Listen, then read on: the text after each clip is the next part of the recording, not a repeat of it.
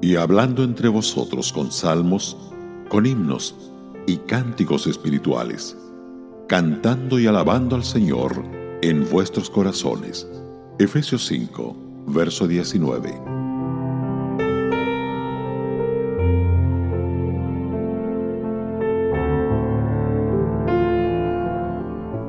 Cantar en este versículo va ligado al hecho de estar llenos del Espíritu, como si el canto fuera uno de los resultados seguros de estar llenos. Probablemente se deba a esto que casi todos los grandes avivamientos de la historia hayan sido acompañados por el canto. El avivamiento galés era un ejemplo notable.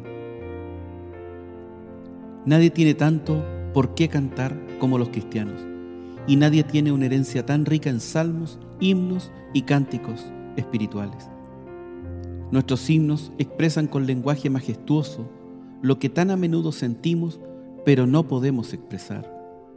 Algunos himnos manifiestan ideas que pueden estar más allá de nuestra propia experiencia, himnos de compromiso completo tales como Todo a Cristo yo me rindo. En casos como este, podemos cantarlos como la aspiración de nuestros corazones. Cuando cantamos espiritualmente, lo que cuenta no es el ritmo, la melodía o la armonía. Lo importante es que el mensaje salga del corazón y ascienda hasta Dios en el poder del Espíritu Santo. Alguien escribió y expresó bien esta verdad en las siguientes líneas. Señor, sabemos que no importará cuán dulce pueda ser la canción si el Espíritu enseña al corazón, de él melodía para ti saldrá. El Espíritu de Dios puede usar el canto así como utiliza la predicación de la palabra. La madre Gratan Guinness escuchó a un granjero que cantaba mientras cultivaba su campo y decidió no suicidarse ahogándose en el río.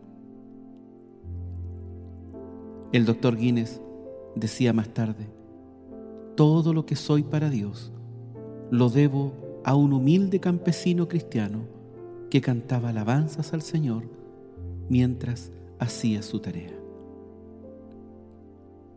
Aquellos que se ocupan en el ministerio de la música cristiana tienen que guardarse de dos peligros. Uno es el peligro que el yo crezca, como sucede con otras formas del ministerio público. Es fácil embarcarse en un gigante viaje del ego. Siempre está latente la tentación de tratar de impresionar a la gente con el propio talento en vez de cantar para la gloria de Dios y la bendición de su pueblo. El otro peligro es el de entretener en vez de edificar. Es del todo posible cantar las letras con gran habilidad musical y sin embargo no hacer llegar el mensaje a los corazones de los oyentes. También es posible entusiasmar emocionalmente a la gente con cantos que son insustanciales, frívolos y totalmente indignos del Señor al que amamos. Las diversas culturas tienen diferentes gustos musicales, pero en todas las culturas los cantos deben ser doctrinalmente sanos, uniformemente reverentes y espiritualmente edificantes.